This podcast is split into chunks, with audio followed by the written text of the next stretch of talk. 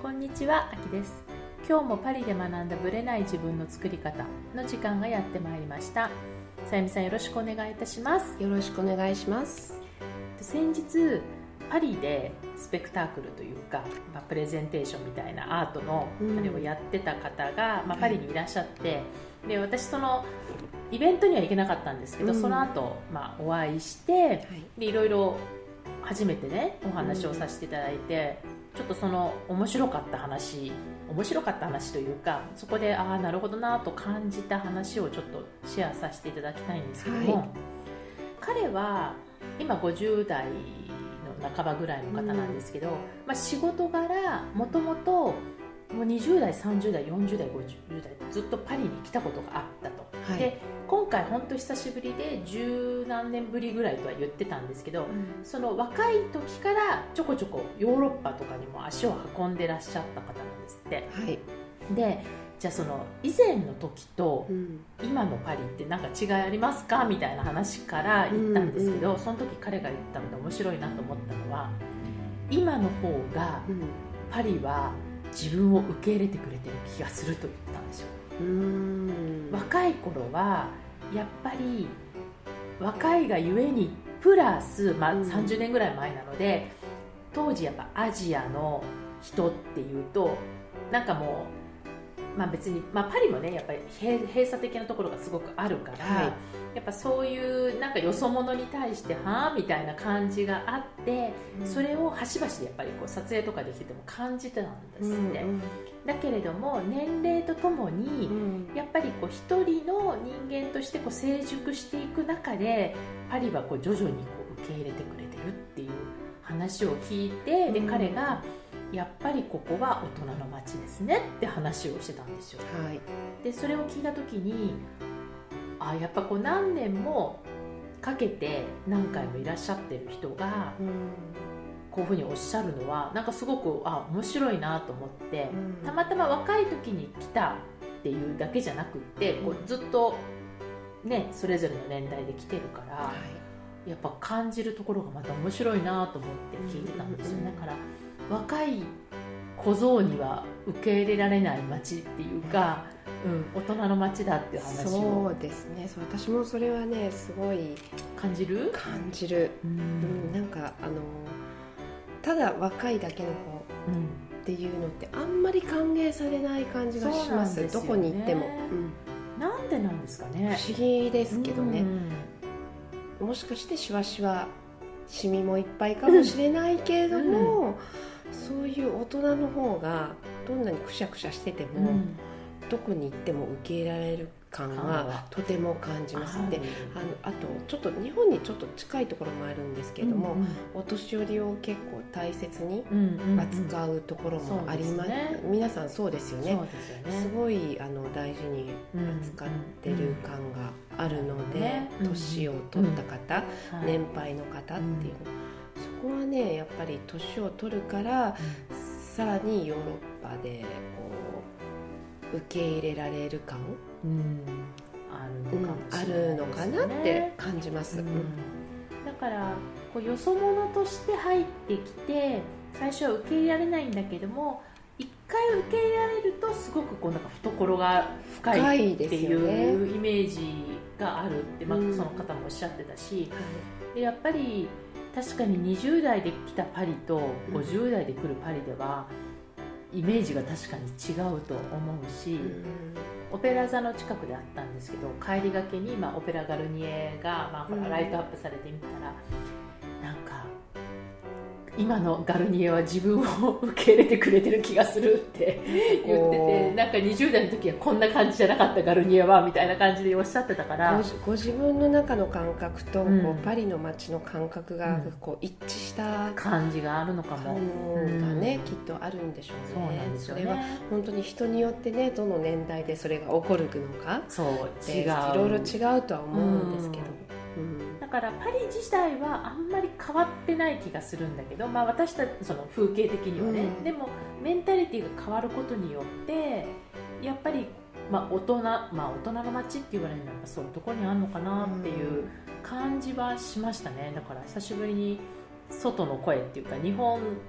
の方から、うんフランスの外からの声を聞いてあなんかちょっとこうまたフランスを見直したっていう。う、ん。うんいいですね。ね。はい。私も行きたかったな。そうなんですよね。さゆみさん誘ったんだけど 来れなかったっていう。申し訳ないです。ね、また次回の時に、はい。お誘いします。はい。はい、それでは本編スタートです。はい、本編は質問をいただいてますので、じゃあまずあやみさんに質問を読んでいただきます。お願いします。はい、フランス人にとってライフコーチってどんな存在なのでしょうか？そもそもフランスの方はライフコーチを必要として一緒にワークしたりするのでしょうか？という質問です。なぜなら私は先日フランス在住のフランス人の友人とスカイプで話をしていた時に私にはパリに住んでいるライフコーチがいるんだよ。自分が本当にしたいことや思うことを引き出してもらったり気づかせてもらったりするよ。と言うとフランスではコーチって一般的じゃないよ。僕たちはあんまり使わないと言われました。さすがフランス人。アキさんも以前からおっしゃるように自分軸という言葉自体がそもそもフランス語にないように自分のことは自分でわかるというマインドセットなのかしら。これはアキさんに質問してみたいと思ったのでした。さらに私の友人が言うようにアキさんがフランス人にとって一般的じゃないコーチという仕事をしているのならアキさんのご主人は妻のしていること仕事をどのどんな目で見ていらっしゃるのか興味が湧いてそれも聞いてみたいと思いました、は質問なんですけども、い。これはまあ私のクライアントさんなので、ん。あのフランスにいるコーチって私のことなんですけども、はい。まずね、フランスってうん。この人事の世界では。はいまあ、コーチっていうのじゃなくても枠を超えた人事的にはうん。特別な国なんですよまず。うん。っていうのが私はもともとイギリスの会社にいたし人事系の仕事をしたので分かるんですけども、はい。まずねフランスって何って思ったことがあって、うん。それはよくほら採用試験とか受けるじゃないですか、ええでその時にパーソナリティの検査とかよく受けたりするでしょ、うんうん。で知的検査とかなんとかとかいろいろテストを受けて、まあ、それを多分面接の判断材料にしたりとかするじゃないですか、はい。人事の方が。はい。フランスは、まあ、それもやってるとこはあったんだけれども、特に、まあ、うちの夫の世代とか、うん。もう最近までですよ。はい。何を使ってたと思います？その人事テストで。聞いたことないですか？ないもう私ねこれあの私がフランスに来る前の時にその人事系の仕事をしていて知ったことなんですけど、うん筆跡鑑定をやってるんです。フランスって。オーオートグラフみたいな？そう。そう。うん。でそれを人事の採用試験で取り入れる。それヨーロッはパでも特別な国なんですそれよはなぜに筆跡でやっぱりいろいろわかる。そうなんです。でその採用担当者とは別に外部の筆跡専門家がいて、うん。その人にその筆跡を、まあ、サインとか、うん。あとなんか書かせるんですよね、うん。手書きを見せてうん。その筆跡鑑定を見てそれを人事的な採用の判断にしているってこの私が24ぐらいに聞いた時、ええもうだからもう二十何年前の話ですけど、ドヒャーみたいな感じで思ったぐらい、うんフランスってすごいなと思ってたんですよ。で当時、うん。フランスに来てからやっぱりまあ夫に聞いたらうん確かに確かにあの別にその筆跡鑑定の結果をもらったことはない。それ多分人事がほら、うん。ね、持ってるものなのでないけど、筆跡を見たりとか自分のサインからどういう性格そのサインの仕方でその人の性格とかが分かるっていうのはフランスでは結構やっぱ一般的だっていう話を聞いて、うん。なんという国だと私は思った。でもね確かにビルの入り口に例えばドクターとかがのキャビネがあるはい。ビルとかこう看板みたいなのがありますよね。そこにオートグラフの,うん。ひ、その筆筆跡跡鑑定者のいるところとかもあります、なんでこうオートグラフどどういうことで使うんだろうとかってよく思ってましたもん、そう。何のためにって。そう。そうでもいうことでも使ってる人事で使ってるんですよはやっぱネットで載せたりするのも流行ってるから、うん、まあ、私がフランスに来た頃はまだ筆跡使ってたと思います、うん、けどもやっぱり今ちょっと変わってきてるから、うん、もしかしたら筆跡鑑定は例えば最終面接でチェックするとか、あるいは使ってないところも増えてきているはずでもしかしたら筆跡鑑定士は仕事がなくなってきてるのかもしれないそう。そう。なん。です、ね、そういう感じかもしれない。とにかく、うん、まあ、筆跡鑑定で何を見ているかというと、うん、その人の、まあ、性格分析とどちらかというと clinical その臨床的な、うん、その神経症的なところがないかとか、そういう病気系を見てる気がしたんですね私は。だから、人事とはちょっと違うんじゃないっていう感じで私はスタンスとして見てたんですけども、うん、まあ、そういう感じの国なのでとにかくこう自分の self development 要はその自己啓発とか、自分の能力開発に関してはちょっとやっぱ変わってる国だなっていうもうその前提がですねはい、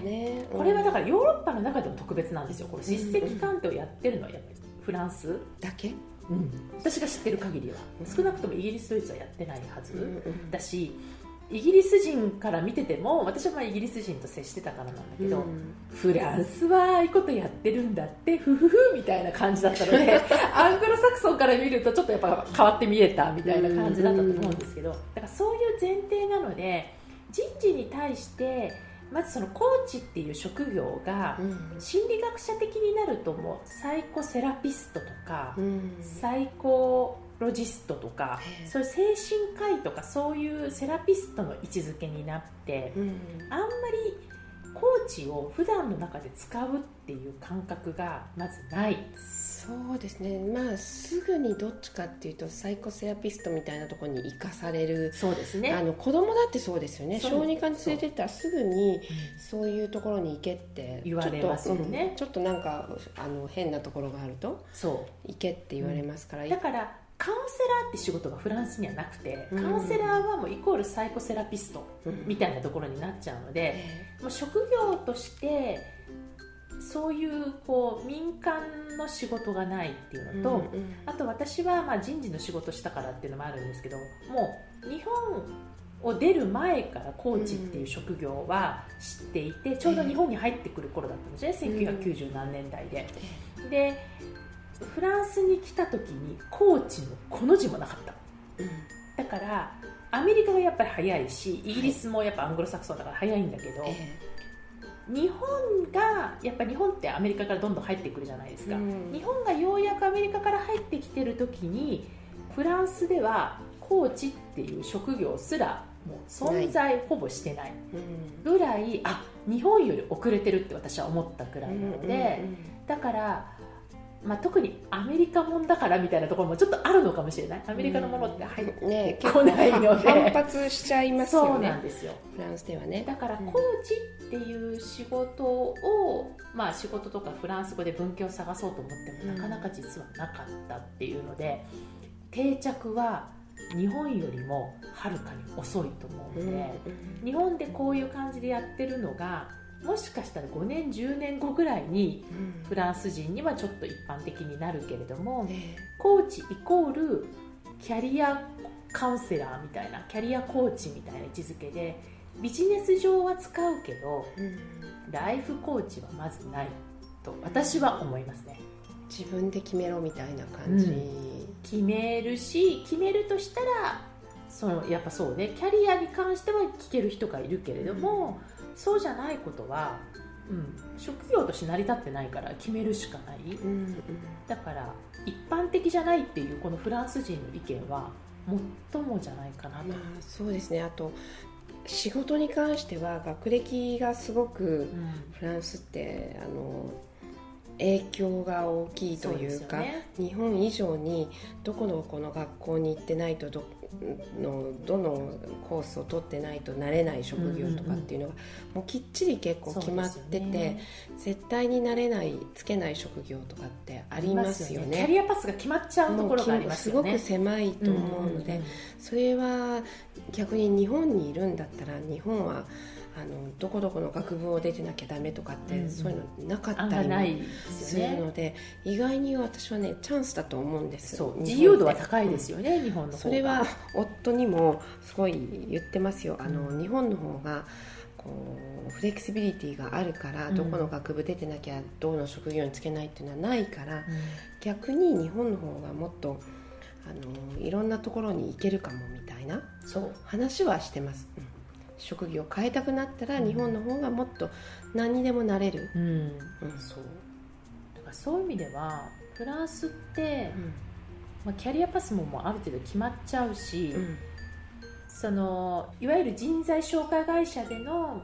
ビロンっていうんですけど自分のキャリアを一回整理してキャリアパスをもう一回チェックし直して自分の能力がこういうのに向いてるかチェックしましょうみたいな機能はありますよ。もちろん。でもそれはコーチというよりも、まあ、キャリアカウンセラーみたいな視点なので、そのその人の数ヶ月後を追って自分が目的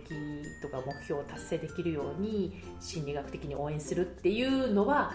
うんフランスではないかなと思いましたね。はい。うん。でこの私の夫が私の仕事に対してどういう目で見ているのかうんっていうところなんですけどはい聞くのを忘れました。のでまたちょっと次回話そうかなと思いますが、あのまあ、彼は知ってます。私がやっぱでも人事系にいたことを知ってるから、うん。キャリアパスみたいな視点で捉えてるかもしれないので、うん。ただコーチと言って話が通じる人は彼の周りにも多分いないと思います、うん。のでだからどうしてもヒューマンリソース系のコンサルティングに近いような仕事をしてるってこううん。説明を加えないと、理解が難しかったりねすはい。しますだから私もフランス語で「コーチです」ってコーチングしてますって言ったら「何それ?」みたいな感じで言うから、うん。あのヒューマンリソース系のその人的資源を生かすためのコンサルティングをやってますって言うと、うん。ああみたいな。でもそれはちょっとビジネス寄りなので、はい。あんまり正確な、まあ、定義ではないと思ってるんだけどうん。もう一から説明するのもねなかな大か難しい。ね。概念がない人たちに定義するのって難しいじゃないですか、うんだからもうちょっと時代が追いつかないと彼らには。そうですね。あと何年かかるかなみたはい。いなフランスははっきり言って日本より遅れてると思いますね、うん。このそういう意味での業界は。人事とかコーチングとかに関して。ねうんアングロサクソンから入ってきたものは大体そうかだってもしれない、私ずっとアメリカの会社にいましたから、うんやっぱりありましたよ。ちゃんと、ううん。んあの人事にもしコーチングが必要だったらっていう機能ありましたし、あのアメリカはやっぱ早い。そう。早い、まあアメリカがねやっぱりあの発祥なのでだから日本はアメリカからダイレクトに入ってくるからまだ私は早早いと思うんですすよよね、でもイギリスからフランスまで渡ってくるものがうん。やっぱすごい時間かかるんですよ。あのドーバーが遠くて アメリカからフランスに入ってこないんですまあねどっちも入ってくると思うんですけどイでギリスからもでもすぐにすぐに入れない気がする、入れない気がどっかでする。どっかでぐだぐだぐだぐはい、だやってストッて、プしてますね、うん。まあでもこれでもねやっぱアメリカの企業がどんどんほらアマゾンも含めてどんどん入ってきてるから、入れざるを得ない環境はあるけれども、うん。まだカルチャー的にまだちょっと追いつかないんだと思うんですよね、うん。あの発想が。だから私もあんまりもうコーチっていうとバッグのブランドのコーチって思う人もいまだにいるし。はいあのだからあそうなんですねみたいな感じでこう話は合わせてますけど、ええええまあ、それぐらいのレベル。と思っていただけたらなと思います。はい。ですねは、はいい、またあの夫に実際聞いたのはまた改めてはい。お話ししたいと思います。はい、ありがとうございました。